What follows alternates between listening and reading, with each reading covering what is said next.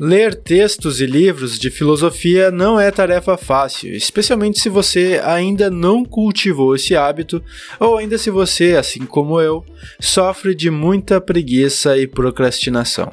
Foi por isso que eu, Alisson, criei o podcast Narração Filosófica, voltado a transformar textos e livros filosóficos em áudios fáceis de ouvir e compreender. Aqui no podcast Narração Filosófica você encontrará desde artigos acadêmicos renomados para o mundo filosófico de hoje, até textos clássicos que fundaram as bases da filosofia antiga e moderna. Então, bora filosofar juntos?